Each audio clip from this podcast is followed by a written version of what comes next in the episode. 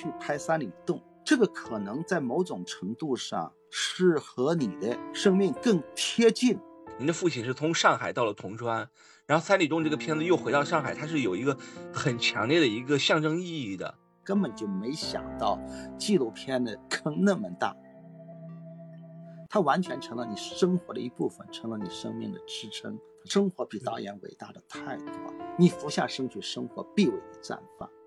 年龄就是社会阅历少，可能会受一点局限性，但他可以拍他自己的生活，拍他的周边，拍他能把握的。这里是凹凸凸凹电台，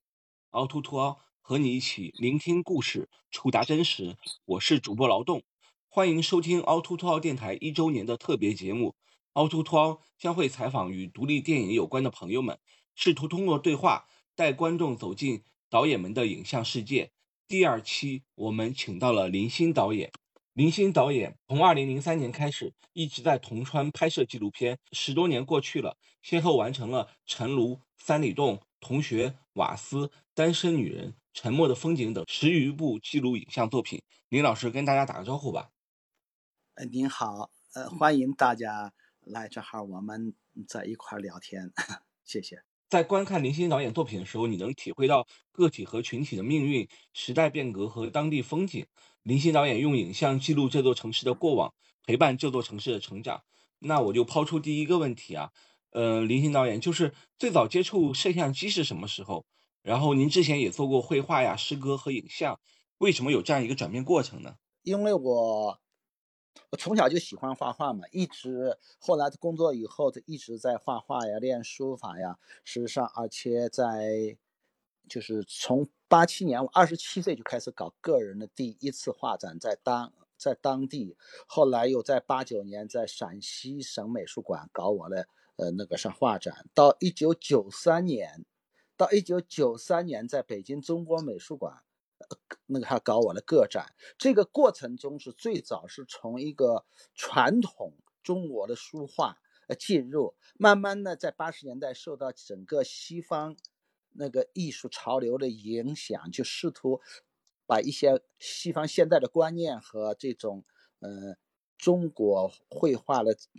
这些媒介呢，就融合到一块去做一些创作。事实上，到后来在西安做做个展的时候，包括声音的装置、声音的声音的作品，就是那声音的装置，还有整个整个的作品在墙上，它都是按构成的方式去布展。实际上，观念就发生了很大的变化吧。就是在这个过程中，特别是一九。九三年在中国美术馆搞完个展以后呢，就自己陷入一个很长的一个停滞期，就是也很苦闷，就希望寻找新人的突破，但是也很难吧。就是这都看了很多书，听音乐呀啥，在那还下了很大劲儿。两千年的时候，就我都从来没写过诗的人，突然在半个多月，呃，就是几乎是白天晚上是不停的，就是就句子全部。那个他从脑海中冒出来，拿笔抄下来，写成一部这一部诗集，叫《二父亲黑色的记忆》。这个也就是我第一次，就是把自己已经觉得。二十岁就参加工参加的工作吧，觉得慢慢慢慢在现实生活中自己蹉跎的这棱角，慢慢的磨，慢慢的磨平，觉得这些东西童年的记忆啊，这煤矿呃从小在矿区的记忆，包括包括他父亲生活，就离我很远很远了。然后呢，就突然这些东西在你四十岁的时候全部都冒出来，然后呢，你就全。整个都一百六十多，那个啥多首诗，就是白天晚上就不停的去把它抄下来。这当时我自己也感到很诧异吧？怎么就是说我在八十年代当满街道全部是诗人的时候，其实我很不喜欢诗人，好像是离觉得那个觉得很远。然后的过到两千年，过了那么多久以后，过到我四十岁的时候，突然去写出这样的句子，其实也很意外。然后就一直抄。其实那个时候吧。也算是第一回，去回到自己的童年，回到煤矿。就是事实上，我后来的工作在银行工作，离那个离煤矿很遥远了。然后就在四十岁突然又回过去，在办流了很多泪吧。就是说这些东西你已经觉得你已经遗忘了，或者把它放在生命的，就是说你已经放在潜意识深层，就不再去想，你的生活已经走了很遥远的时候，突然这些东西、这些记忆，其实上你好像觉得能把它压下去，好像都不再想了，它不全部冒下来出来，是像井喷一样的感觉。这个是第一回契机，也是你生命当中的一个驿站吧。原来是用绘画、用书法去表达，然后呢，当你遇到了瓶颈没办法突破的时候，这种生命激情它从另外一个媒介喷出来，这就是通过一种诗歌的语言，用那种表达，可能它比较适合你那种感觉吧，情感的喷发，他找到了一个更适合他的一种媒介。一个偶然的契机，就是带陕西美术馆馆长去。去陈罗的古镇的时候，千年陶瓷古镇是个活化石。第一次去那个陈罗古镇的时候，我突然就看到那么好东西慢慢都改变，包括他们一些写文的很懂行的人，把那些就匣钵，就那垒成的罐罐墙，慢慢就换成新的，慢慢就改掉了。然后那时候他。呃，那个陈楼镇陶瓷也很荒凉，整个看到那种，突然就那个时候有一种冲动，就觉得随着这市场经济整个的改变，他们这些东西很难，那产品再很难再保持下去，但就有个愿望，就想去用影像把它记录下来。这个时候实际上那是不是画画嘛？还在做，是一种艺术家心态吧？就是还是，呃，当时其实就有一个构想，就是说想用，呃，记录。呃，那个啥，呃，记录实验，就是文献，就是用这种，就是，其实就是说，他通过一个对一个陶瓷小镇的观察呢，他用三段，第一段是陈炉这一人的一句话，采访了很多人，他们说一句话说陈炉，然后呢，这个是自说，风骨呢，他用，就是他整个。忠实的，它的文献性记录了陶瓷从刚开始泥那个池子，到最后呃刻花、拉胚、烧造，到最后成品出产，整个一个生产工艺的流程。呃，第三段就他们整个的那种小小镇的景观吧，这就是实际上是这个第一部作品才二十九分钟一个短片，实际上我开始了对，就是。作为那城市空间，就是在凝视一座小镇。这个和我后来，和我后来就是拍到最后的有一部《沉默的风景》，就再拍了很呃很多其他的，就变成对一座城市空间的这种观察和记录。这个它和和第一部作品是是遥相的呼应的。那个时候也是一种很偶然的契机，呃，去。拿起摄像机去拍，其实还不是那么样自觉的。其实也就是到第二部，其实在拍三里洞的时候，我就是三里洞矿区嘛，我就是三里洞矿工的儿子。这个时候，我父亲和母亲都去世很多年了。这有时候可能，当你你觉得你是个孝子，实际上你什么都没做到，实际上对父母是非常的内疚、亏欠的吧。实际上就觉得，哦，我去拍三里洞，这个可能在某种程度上，是和你的生命更贴近。你的父亲和母亲他们的生命最后全部放在这儿，就是他们的一生在这儿。然后，当我二十多岁，你拼命的还年轻往前面跑的时候，你不可能去回头回望。但但是，当你慢慢有了孩子，你也成了父亲，你想回头去关注父母的时候，他们都不在了，你就深深的很绝望，觉得这个这种亏欠是永远你没办法的。那么，我就觉得，那么我试图呢，就是说，事实上也是一种纪念吧。是一种自我的救赎吧，我就想通过他的工友们，他们当时是一九五五年十一月二十八从上海的一列火车支援大西北来到陕西铜川的煤矿，这个是三里洞，当时是西北第一座机械化矿井，的年产是六十万吨嘛。他们从上海来的这一批人，当时还有从东北啊，从其他地方来的，但但是我作为他们这一批的孩子呢。我就自然去做这样的一部影片。当时我还在工作，都抽业余时间去慢慢拍。其实这个片子做完了，我整个的文本呢，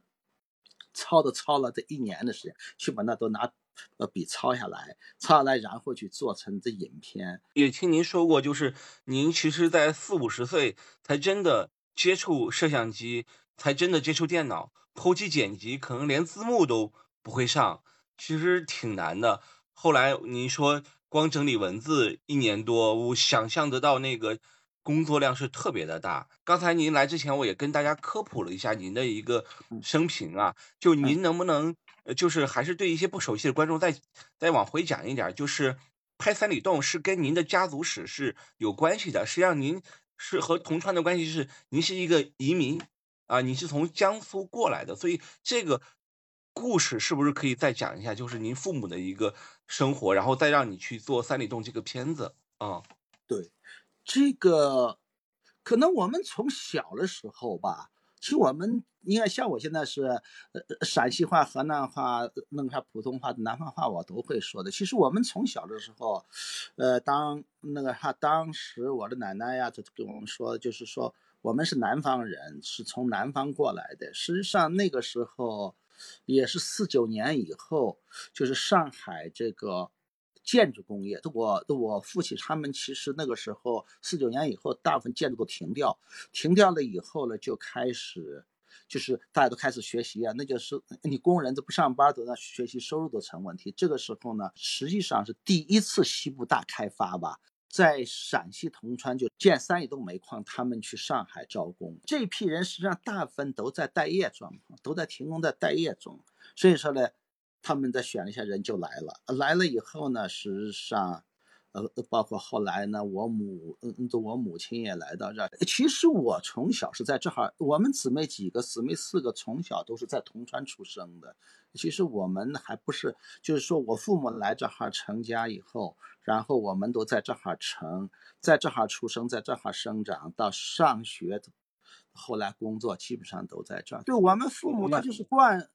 那个啥灌输的就是说他们是南方人，然后呢，他们回去想回到南方，就那么收入非常紧张的时候，还攒点钱，每一次攒一点呃，十块二十块给寄回去，希望他们的退休了，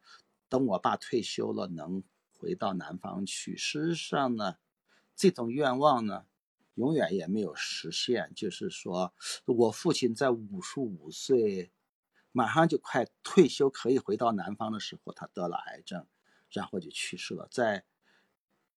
十个，我父亲从二十多岁在这儿，从上海支援到这儿的工作，到他五十五岁去世，这一直在工作，最后还欠了矿上五百块钱，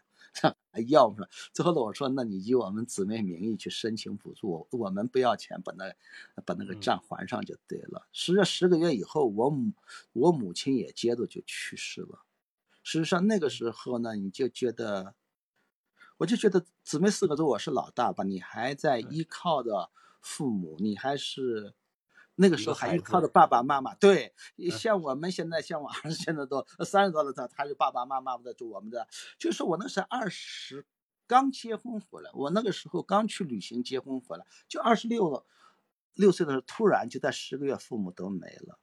所以这个对自己的打压是非常的。那个时候可能是人的一生中最软弱的时候吧。我母亲去世时候才四十六岁，我爸爸去世是五十五岁。当我五十五岁去拍我们家家庭史河床的时候。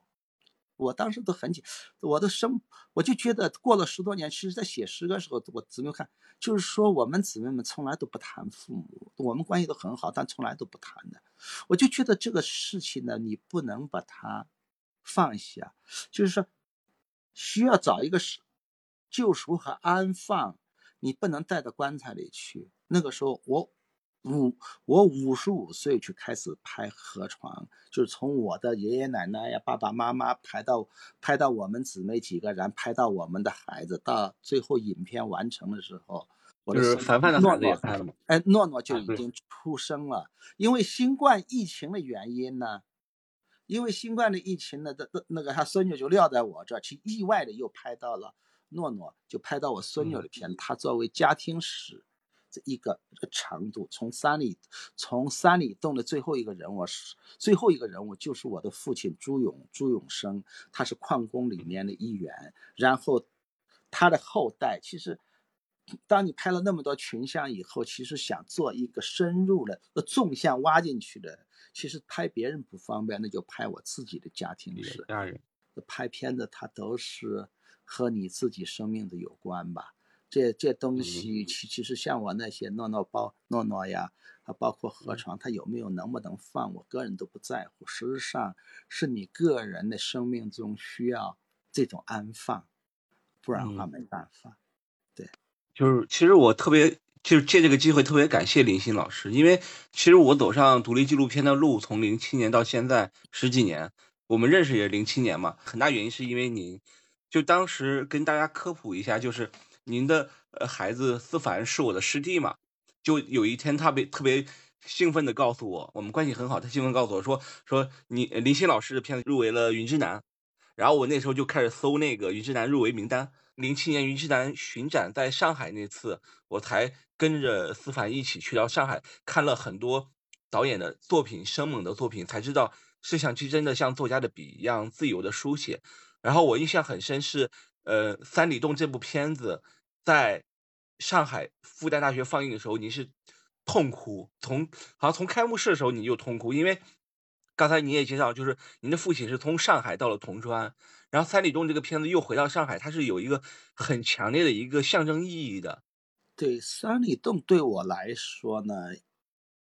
因为对我来说，现在依然是我不太敢看的片子。基本上我每次，其实最它最早放映是在云之南放。在零在零七年，云之南在大理的古城楼上放。其实你你自己在做片子的时候，因为反反复复，它都是片段式的。当最后你你完你完全是在那些细节上去盯。当影片完成在银幕上放出来，你是一个观众，是一个观众坐那看的时候，是感受是完全不一样。我完全被击倒，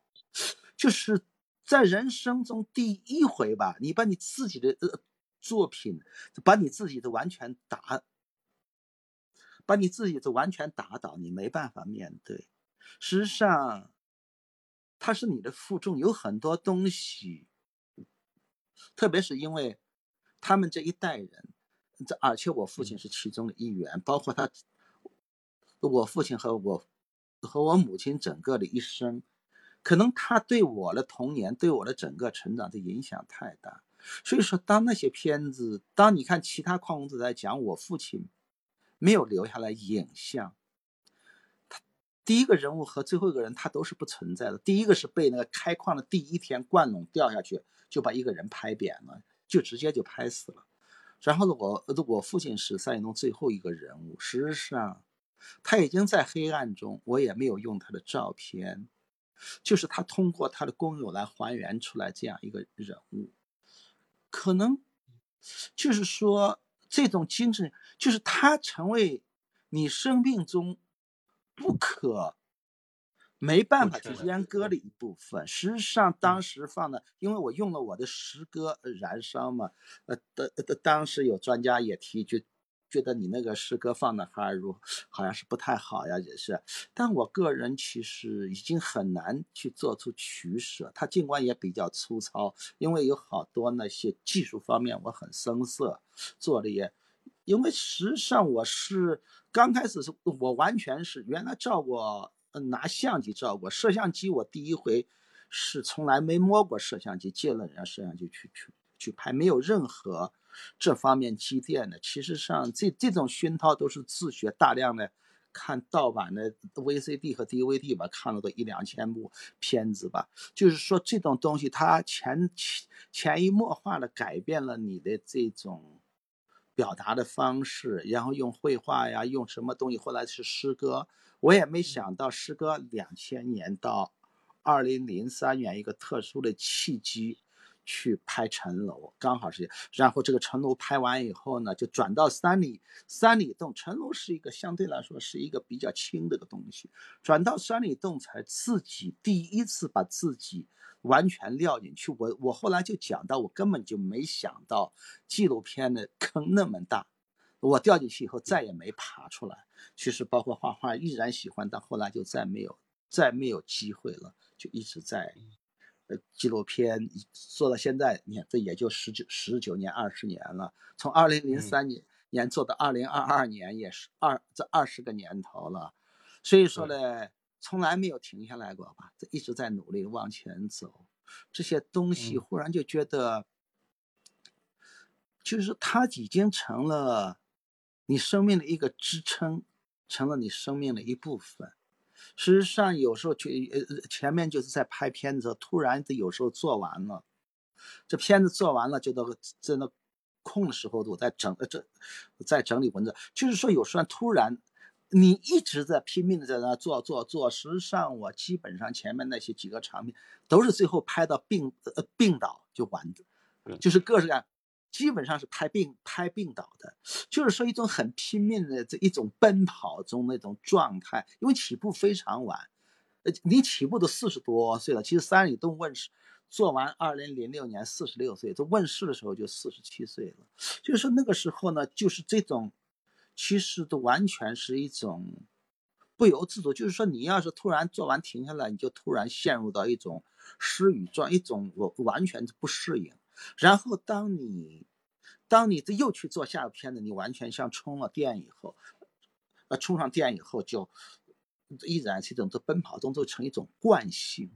就是这种劳动的命，就是它完，呃，它完全只有在这里，你才像电池被充上电、被充满一样，你的生命才是实在的，那才是存在的。所以说，它就不管是这样，就是它完，它完全成了你生活的一部分，成了你生命的支撑，它是这样子。嗯，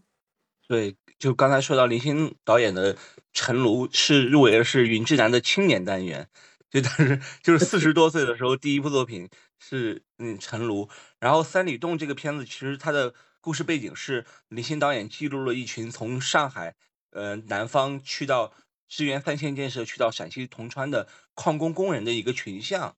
然后这个片子很有意思，一个小插曲是，他二零零七年入围了云之南，但是云之南那一年是因为有一部敏感的片子，所以导致公开放映没有放成，然后一群导演就来到了。大理本来应该在昆明，后来来到大理，在大理的一个古城的那个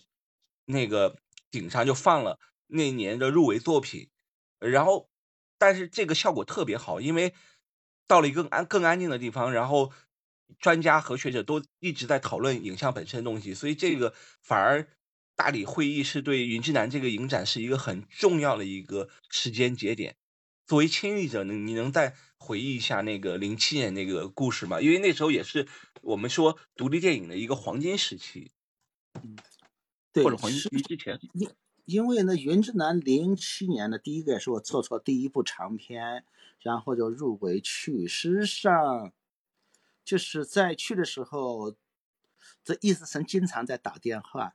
一会儿说办了，一会儿说又不办了，一会儿说又办了，又改，呃，这又改地方了。后来呢，都是在深更半夜十一二点在打电话。后来呢，又办不成了，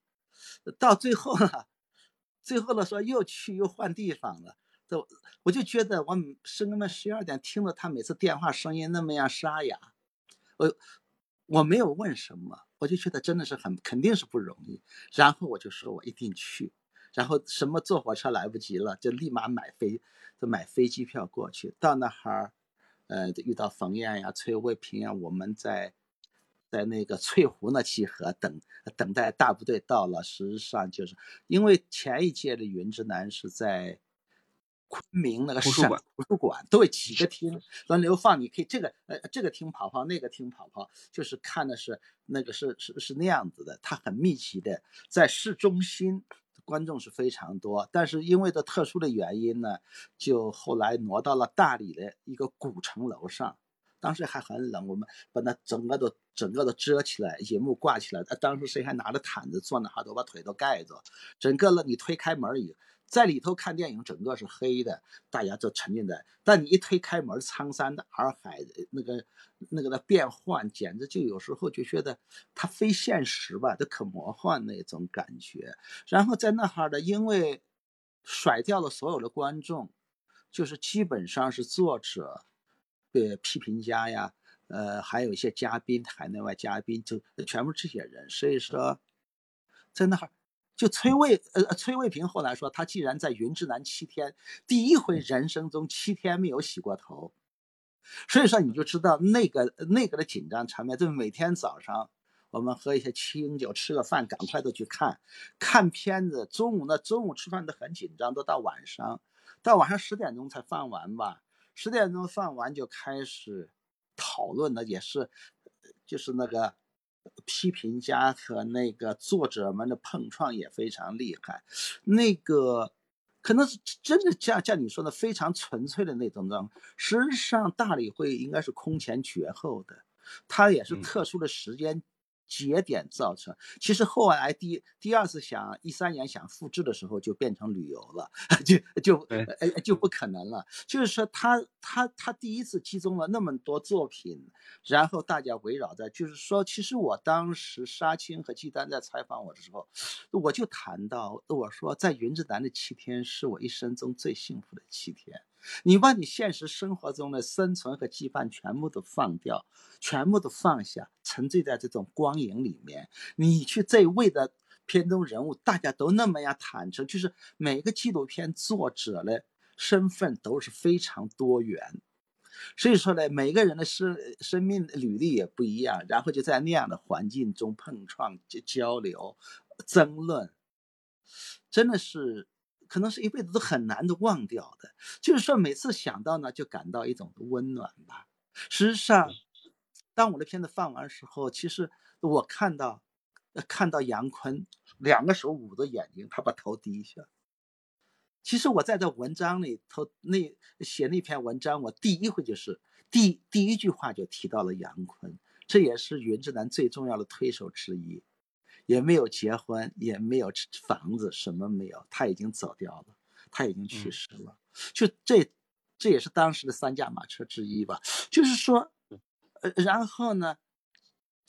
就是说，在那里头，他那个氛围特别好，而且是没有大家都非常平等的，就在一块儿，甚至都吵起来，晚上都是都讨论的可热闹了，大家吵得一塌糊涂的。就是我我们有一个导演直接说批评家，你们是弱势群体，看你们批评家 只有几个人，我们导演都一都一二十个人，所以大家真的是在那个时候都一种真的非常纯粹，对他没有就是说都非常投入，除了呃很简单是所有的那七天光，呃。那个煞七天完全在苍山洱海之间，在那个城楼上，就是你，你就觉得特别的乌托邦嘛，就是那种感觉，就完全和现实那个拉得很远很远。那那那那是一种非常美好的记忆。就我当时说，实际上你在那里，你在每个其实纪录片作者，你在每个城市都是你一个人，你独自。生活真正的独自生活，就像我现在依然是一个人栽在这座城城市，在独自的生活。那我爱人去深圳看娃去了，所以说呢，就是说那个时候你其实你的创作呀，大家基本上一个城市来都是一个人呀，是吧？那除了像北京呀，是他们就作者多呀，其其他城基本上都是一个人。然后呢，你在这个地方，你会和你的同类相遇，你就觉得在世界上除了。他不是你孤立的一个，还有一群和你一样的人，在记录我们这个时代的这生活。然然后呢，你你你离开那，你离开了，你回到你当地，你依然是一个人，但你就不再感到孤单，你的内心就感到慰藉。所以说，在就是在这样的东西，它能给你，真的就是说我很少能用到幸福这样的词。就是像，呃呃，像郭靖老师呀，这易思成，就是那个何渊呀，包括杨坤，他们非常的低调，非常的谦卑。然后呢，他完全，他们都不是策展人，他们挂那个牌牌叫协调人。所以说，你第，呃，你第一次在这样，在在这样一个的影展上，你遇到这样一些人，和他们相遇，和和一批中国的这些。在地的这些都在和土地贴的那么近呢，这这一大批作者相遇的时候，你不再孤单，实际上也是给了你以后一直信心能做下来了的原因。包括他们一直在帮我吧，其其其其实我那时候，包括成龙的时候刚做完，我我做单是单声道，我都不会做双声道，我都不知道怎么样呃填制左声道、右声道。其实当时给了阿萨口，给就是了唐港日本山形的策展人。对，我给了他一个碟，他让我填报名表，我根本也没有填，因为我英文一个也不懂的，我就给他一个片子看。但后来入，呃，到入选以后，他给我打电话，我又听不懂，他不会说中文，他说英文和日文我都听了。后后来他让何渊来给我联系，然后就是说入围了怎么的。到后来了，其实到三里洞呢，就是过了那么多，实实还是，就就是云之南的郭靖老。这老师在鼓励我，你写成书吧。他说中国的纪录片作者像一个战士，扛着炸药包往前跑，这后面的给养全部都跟不上。假如你们不把第一手文献留下来，以后的研究是空的。他说你写三里洞吧。那个那个时候也就是，也也不得不退休，所以说就开始写作。这个书也是经历了非常，费了。拖了都好几年时间，拖了换了好多出版社，最终实际上我没插手，都是郭老师全力的，作为作为云之南的主最重要的推推手，除了这影展，他在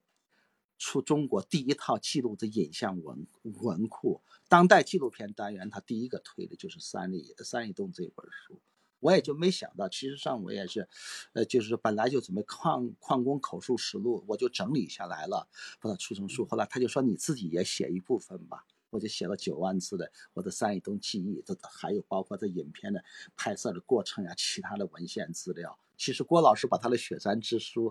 他刚出版寄给我。其实他是人类学博士嘛，所以说他们是学者，我是不会的，就完全那种模板，怎么样做学术规范，怎么样做。脚注啊，都是照着他参考的，他那个书字体大小都是参考的他那个做的。事实上的，呃，郭老师当时也给我提了很多的建议啊什么的。事实上你就觉得这样的人存在，有有这样一批人存在，你内心是真的。就到现在，我觉得其实也很少和他联系吧，就是。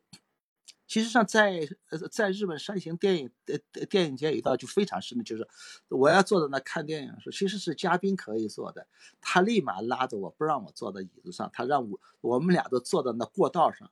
呃，坐在那影院旁边的过道的那个啥台阶上，他说人家都买了票的，这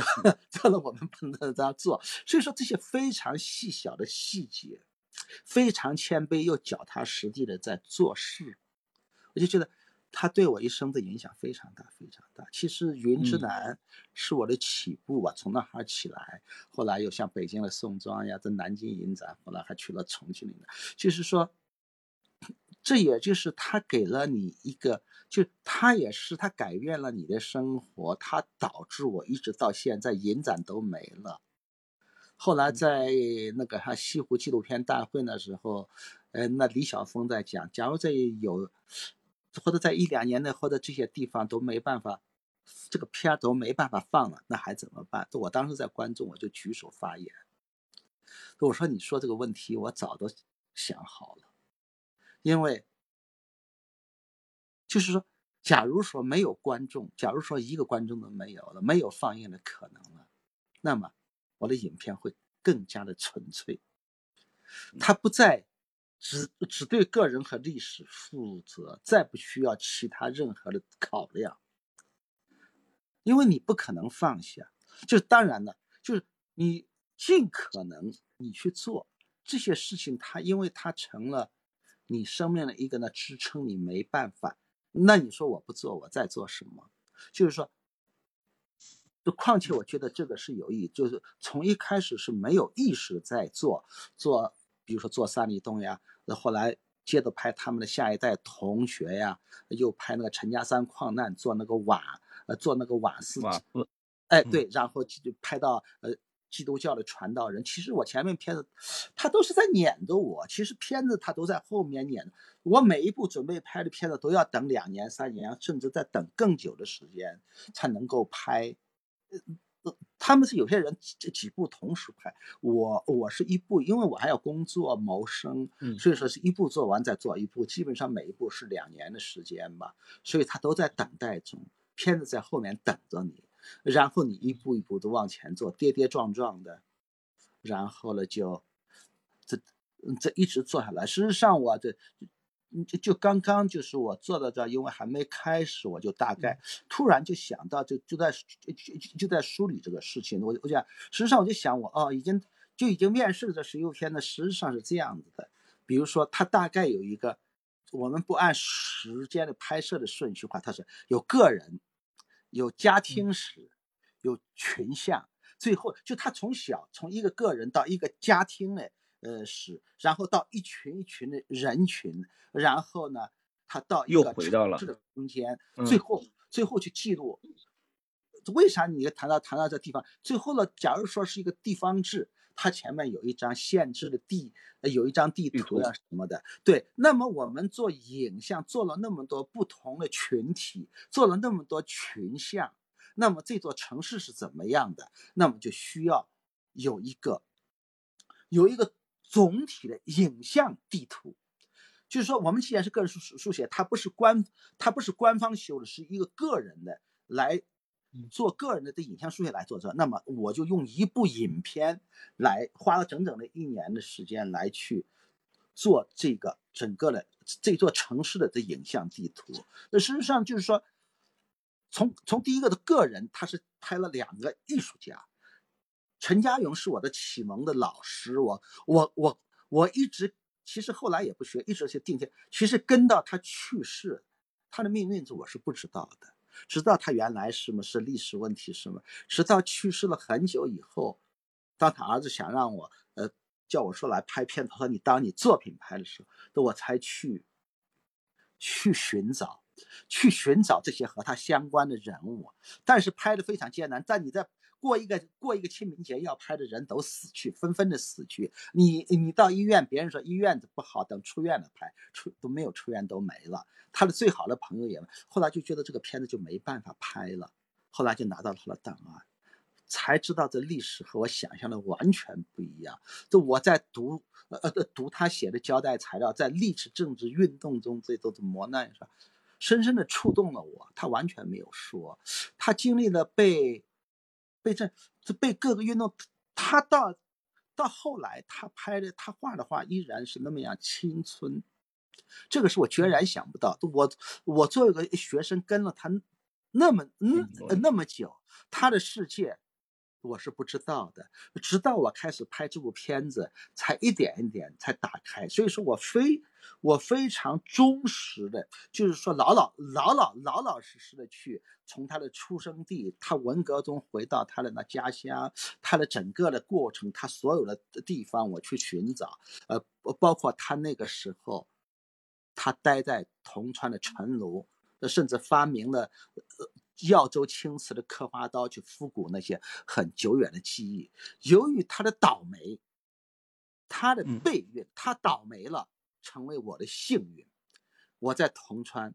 跟到了他学习，成为我的老师，成为我启蒙老师。他也改变了我的很多的我一生生命吧。就是说，这样一个人物，我就这样做。然后另外一个人物呢，就是寇德卡，完全是我自己。看书，由于你拍纪录片呢，我们靠退休工资在谋在生活，在拍片，所以呃，所以说在面对，我很喜欢寇德卡摄影，但是又很贵，他的摄影机原原版都很贵，想买就可犹豫，然后呢，就花了非常，花了前后花了一年半吧，想买他入侵的时候都已经快下决心了，西安。就发生砸我们同胞的日本车，把人砸到医院去了。然后呢，我就在网上看那些，看的人很绝望。我我对这种题材就不感兴趣。后来偶尔的一次，还是心里不甘心，最后就拿到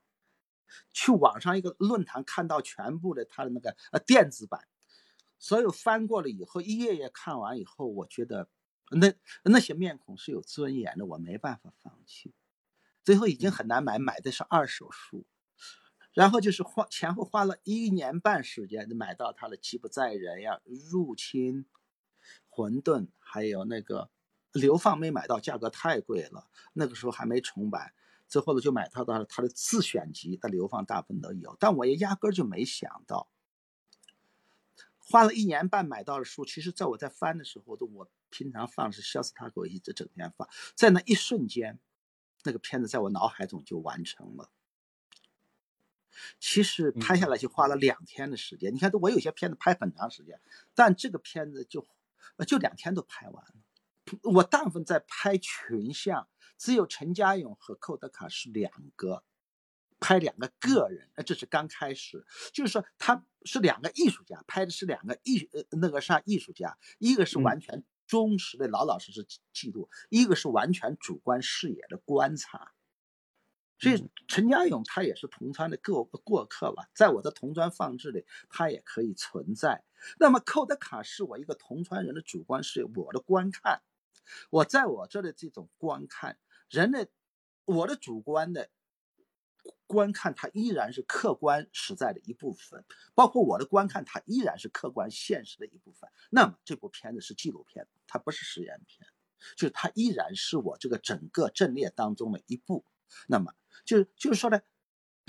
这是两个艺术家的的故事。另外一个的类型是家庭史。家庭史最早拍三里洞的时候，它是一个群像的面貌是出现的，是一个群像的面貌出现。它只是在最后一个人物是我的父亲朱永生，是最后一个。最后的片尾是他的他和我母亲的坟地，最后唱的那圣歌，最后一个词语也是永生。就是这个东西，它拉。呃呃呃，他拉开，然后又到我拍河床，在一五年拍河呃呃拍河床，到深圳到上海，就是拍我们家的这几代人一部家族家族史，拍到我孙女的出生，这个这个呃这个过程，它延续了三里东中的一个人物朱永朱朱永生，他和他的孩子们，他的子孙们的后面的生命的延续，直到最后意外的。在在新冠疫情起来的时候，拍到了我的孙女诺诺三三岁的诺诺在同呃在在铜川她的艰难的成长和无奈，就是说一个三岁的小孩，他完全体验到他不应该体验到的那种东西。所以这个片子它都是好像的命运给的都不是你能算计出来的。我的主要的一大块呢，就是群像三里洞同学、传道人、单身女，这都是一群人。是通过，因为一个人他相对来说，他是个案嘛，他一群人，三里洞反映了五十年的重工业历史嘛，从四九年以后的，就是他整个的，其实他他翻译他拍摄的是一群矿工五十年的生命史，所以说，然后拍完这个，他不由自主的转到下一部作品，同学，呃，同同学基本是矿工的第二代。是我的同班的同，基本上是和我同过班的同学。呃，我们是一九七八年高中毕业，到二零零八年我去看拍的时候，刚好改革开放的三十年，整个的三十年这种普通人的命运，成功的呀，各种的命运，在一个我们在一个教教室里在一块坐着的同学，你绝不可能想象，你多少年以后的每个人的的面目是没办法想象的，然后就完全就把你改变掉了。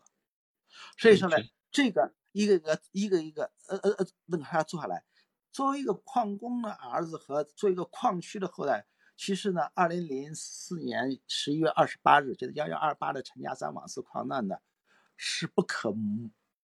磨灭的记忆，不可阉割的记忆，也不能去把它抹掉。所以我这个矿工，我必须去。其实当时想拍，但很难拍吧。那个时候你是完，你要去拍的话，它完全是一种新闻式的。其实我不是想要这，我等了五年，等了这五年来去，我我需要拍出这这样一个很小空间，它在山里头一座空间里头的它整个的生态是怎么样的。它不同的人群的看这这个这个事件，它的发生的偶然性还是必然性？它这种煤矿呢，它整个这种生态，我去反映这些，就是它，它。它不，它不仅仅是一个矿难的问题，我来记录整个的，都呃，他煤矿工人他的在日常生活中他们的生存的状态，拍这种是呢，当当你拍完山里洞，拍完同学，拍完瓦斯，这生存三部曲都非常重，拍的人非常痛苦，也。最后，我觉得在这样的一个社会中，他可能 缺失的是一种信仰吧。那么，我就拍基督教信仰。我觉得您基本把您的片子都梳理了一遍嘛。然后，我想再回到原点，就是您刚才说，您三里洞和陈炉是在云之南嘛？因为可能有些观众还是不大了解，我就稍微科普一下。就云之南最早第一届是影视人类学影展。他最早是想做影视人类学，包括咱刚才说的郭靖老师、易思成老师，呃，他们都是云南社科院的研究员，所以他们最早是做人类影视人类学。后来他们发现收到了一大批优秀的独立纪录片作品，他们发现这个东西真的是很不错，然后就后面才变成了云南纪录影像、云之南纪录影像双年展，它有那么一个过程。然后刚才您还说了一点，就是我们俩就咱俩最后一次见面是在那个。培田嘛，那个新亚洲影制的工作坊，然后最近您也会在西安新亚洲影制工作坊西安站做导师，嗯，就是刚才聊完您的创作，我就想说，如果一些年轻创作者，您会跟他聊什么呢？比如说您的工作坊会有一些什么涉猎，让就是他们这群年轻人，您的观察，你有没有这样的一个小的梳理呢？嗯。这个这个当时郭晓东给我说，我的课件我也都写了，写了的就是实际上呢，就是有很多东西对年轻人来说呢，就是说我觉得，特别是就就去年三月份在福建培田的工作坊，我觉得实际上我也是一个学生，嗯，其实实际上是大家一块共同学习的过程，就是说我在本当时安排了一个作业嘛。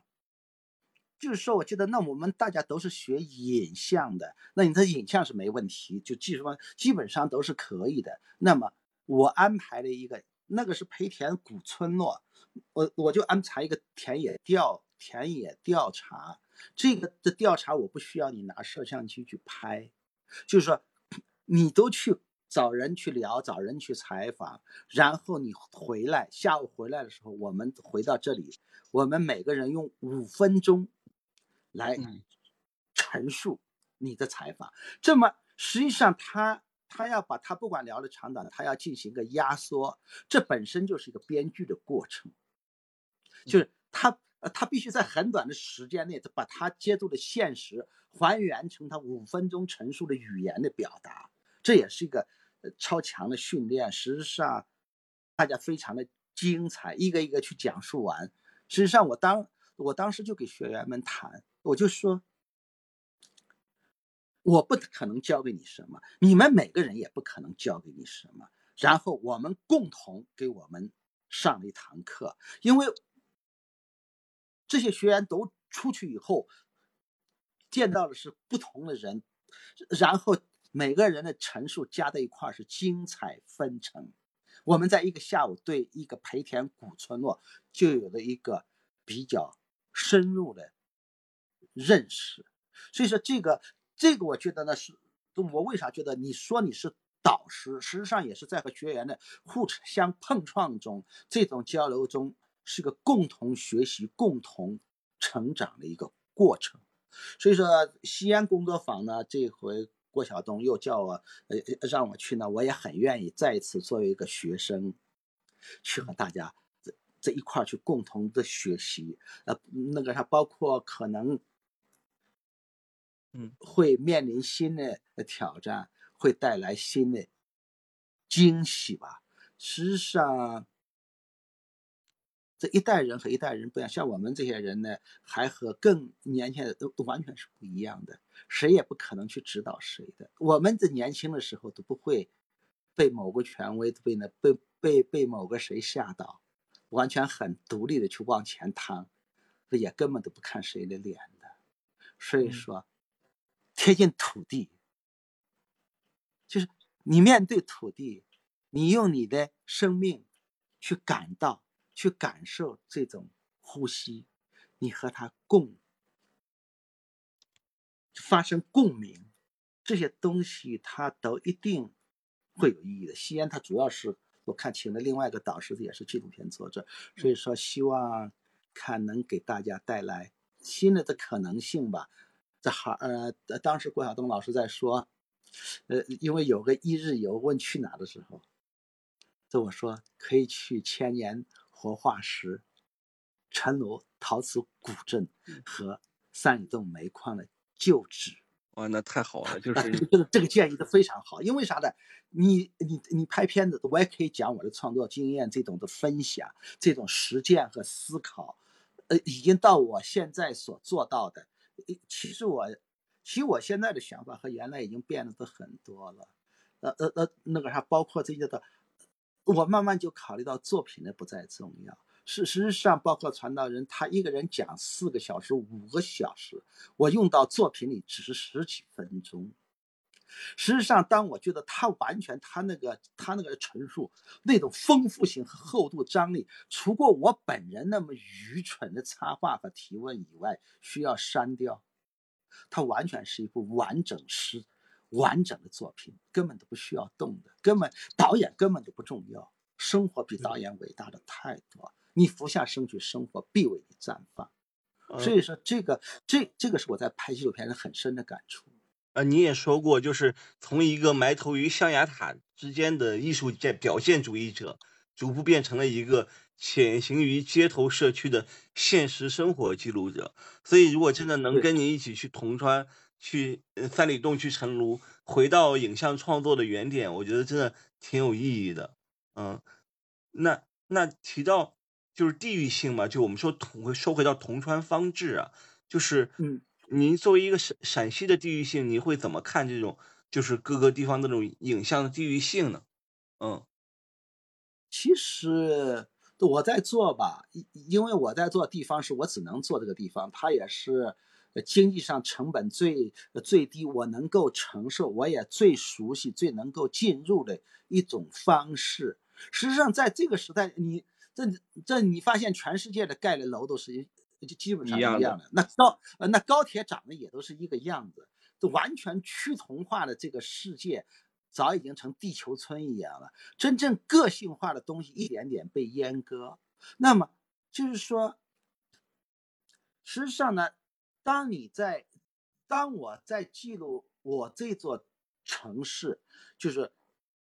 包括这座城城市的空间，这些城市的人，实际上也从一个社会学，它也是个采样，嗯，是一个采，因为我的人物他都是随机的，也没有刻意去选谁，都都是遇到，它是个采样。但是这个这个采样是这个时代这样的一座城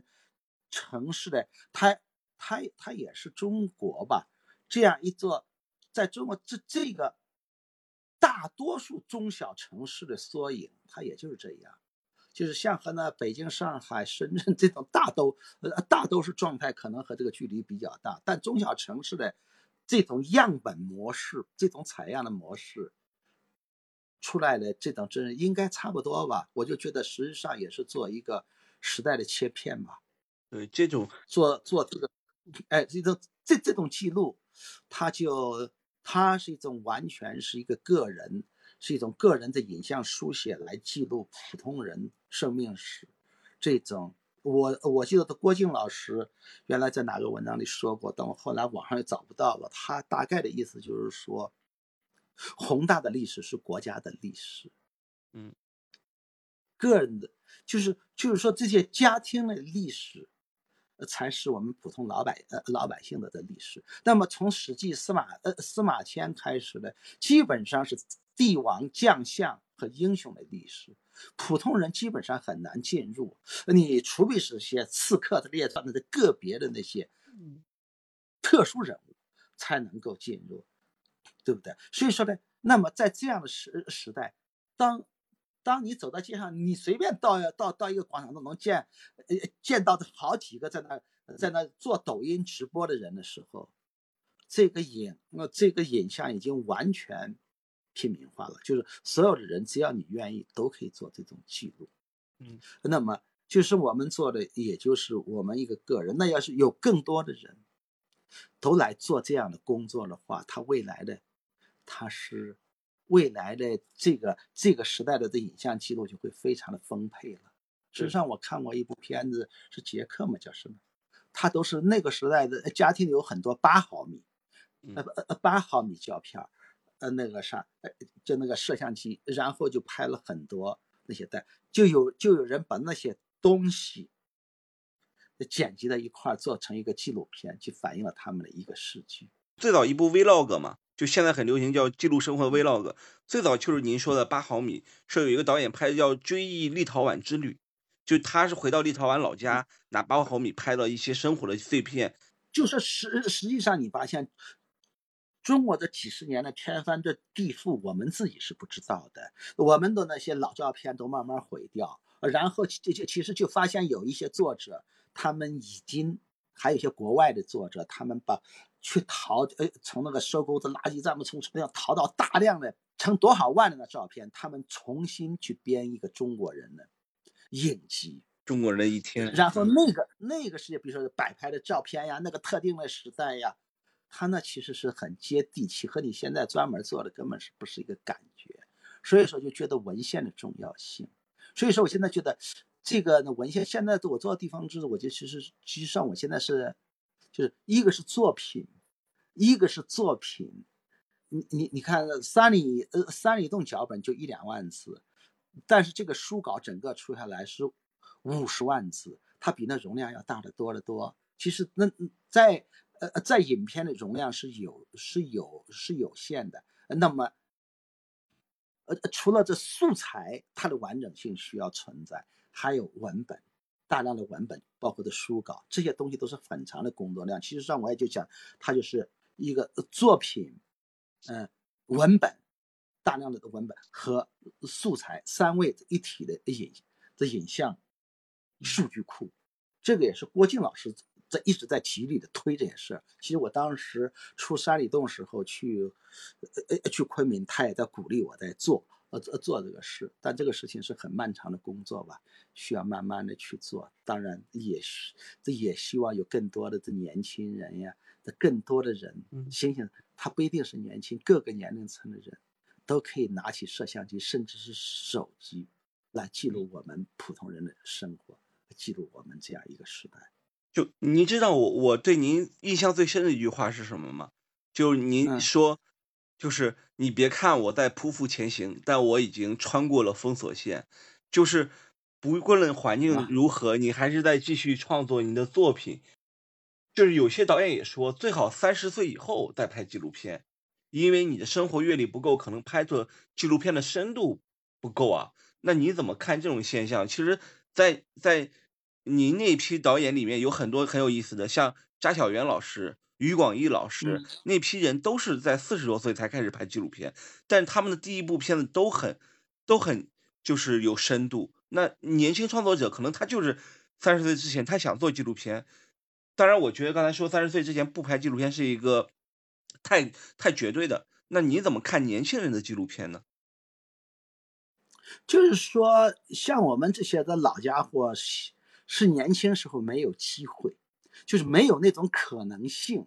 那种设备上那很贵的，你根本不可。他没有到低微时代，就不可能一个人操作，需要需要的团队什么弄得很难。事实上，我就是这样子。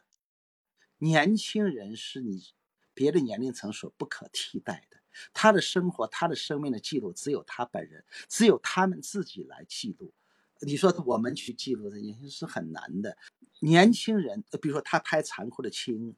青这残酷的青春，那个是你所有其他年龄层的人根本不可能进入，也不可能有切身感受的。实际上，我们有一个作者，呃，就把大学那四年都不好好的弄，也没做作品，就把那生活呢乱的那录像，呃，主题的就变成一个非常好的片子。那个是别的人无可替代的。事实上，我们现在也有一些年轻人，都很年轻，二呃都不到三十岁，已经做到非常好的片子。这个东西就是说它不一样吧，就是说一种宏大的、比较大的一些题，呃，一些大的那题材呀什么，它需要一种阅历的一种把握，一种宏观的掌控。事实上，呃，包包括我拍陈老师，就呃拍陈家勇，我就看了非常多历史资料，因为你对你，因为他从三四十年代，从四十年代一到整个的大，你要对那有个呃这整体你自己得有把握，不然的话你驾驭不了。所以说，在影片中没显示，但呃但你自己是一定是知道的。呃，比如说有些宏大的题材，可能年龄就是社会阅历少，可能会受一点局限性，但他可以拍他自己的生活，拍他的周边，拍他能把握的，他一样能拍得非常好。根本这个这一这一代人和一代人出来是完全想法是完全不一样的，嗯。根本用不着老家伙去在那多嘴去说什么，就是他会有他自己的思维，他的成长的环境，他的表达方式，他一定会不一样的。每一代人有每一代的道路，对林老师，您他的路刚林鑫老师，您刚才提的那个，就是把大学四年的片子剪在一起，叫《碎片》，导演叫严俊杰对，啊、对他呀这个片子很好呀。对，然后我还想到一个片子是西安导演，叫威凯，他拍过一个片子叫《雨水丰沛的季节》，大概是在二零一零年左右拍的吧。那时候他上大学，就讲的那时候的九九零后的一个性爱观念，就是对于爱情、对于性的观念。我看了以后特别的特别的喜欢，完全通过采访嗯，还有一些空镜头做成的。所以确实您说的，可能年轻人有自己的影像风格。可能你阅历到了一定程度，反而拍不了那么那么那么的一个东西，是生猛的东西，对生猛的东西。我我参加南京的影展的时候，就有一个作者入围的作者坐在旁边就给我说，他就是在西安最早看了我的纪录片，同学就萌生了做作品的想法。他还是大学生，然后后来嗯完成了自己的作作品作品也入呃也入选了这南京影展。但我因为现现在我的情呃情况的特殊性已经，嗯就是说接接接触人非常少，基本上是完全一个人工作。嗯真正的真正的独自一个人在工作，因为工作量也很大，的慢慢做呗。有很多东西已已已已经和那个呃和更年呃更年轻人也没有机会去接触到吧。事实际上，在培田的时候，其实呃就接触到学员那么多，还是给我很大奖。就在私下也看到非常有想法的影片，是嗯超出我想象之外的和想法。嗯就是都没有，就是说他们没做完也没拿出来放映，在私下你能够看到那些人在工作，还是挺欣慰的。这一代人会有一代人成长，啊，这个世界是未来的。确实，就一代一代纪录片人，就是我我之前跟邱炯炯聊，我也是觉得，我说，呃，就是三大影展没有以后，我对纪录片还对于独立电影是很失很那种低谷，特别失望嘛，所以我当时有点绝望。但是嗯我自从看了邱炯炯的作品《吃》，还有参与过演出以后，我觉得还是有些人继续在坚持，包括您，就不论大环境怎么样，然后平均也是一两年会有一部作品。这个东西真的是还挺挺鼓励别人的，就是我们确实左右不了大环境，但是这样的记录，这样的方式的记录，确实是很有意义的。我觉得，事实上，对我来说呢，人有时候需要信心。嗯就是说，事实事实上，有时候你每个人都是普通人，都是软弱的，特别是在生存呀，有很多东西，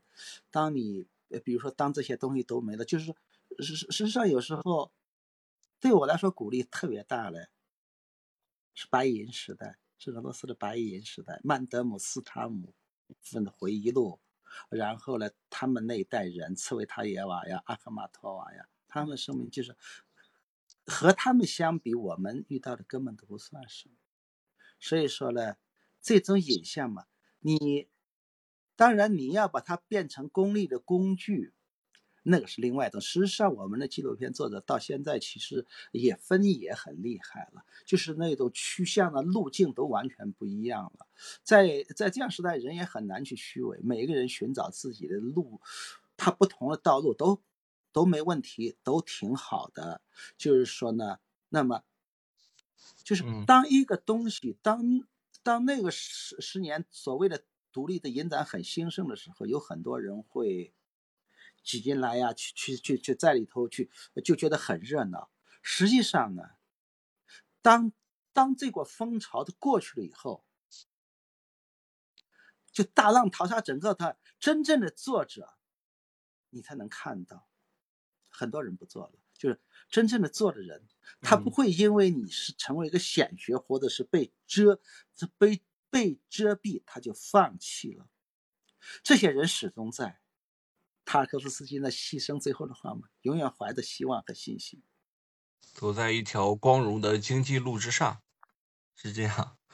嗯，那谢谢林鑫老师今天的分享。再广告一下，就是林鑫老师最近的一件事情，就是在新亚洲影视西安的工作坊做导师，也欢迎大家报名参加。呃，我觉得这个是一个很好的一个收获。刚才林老师还说，林鑫老师说一句话很我很感动，就是，呃，聚是一团火，散是满天星嘛。就是每个孤独的人，如果能大家在抱团在一起，可能能传递出更多的力量吧。嗯、谢谢林鑫老师。那我们这次的播客直播就结束啊，林老师再见，晚安。好，再见，谢谢谢谢大家。这里是凹凸 Tour，大家可以在网易云音乐、喜马拉雅、小宇宙、苹果 Podcast 收听，同时欢迎加入凹凸 Tour 的听友群，请在公众号凹凸镜 DOC 下面留言“听友”，欢迎大家在听友群里一起讨论播客内外的故事。同时，我们在爱发电平台开通打赏，谢谢您的支持，欢迎关注凹凸镜 DOC 凹凸百态光影日志。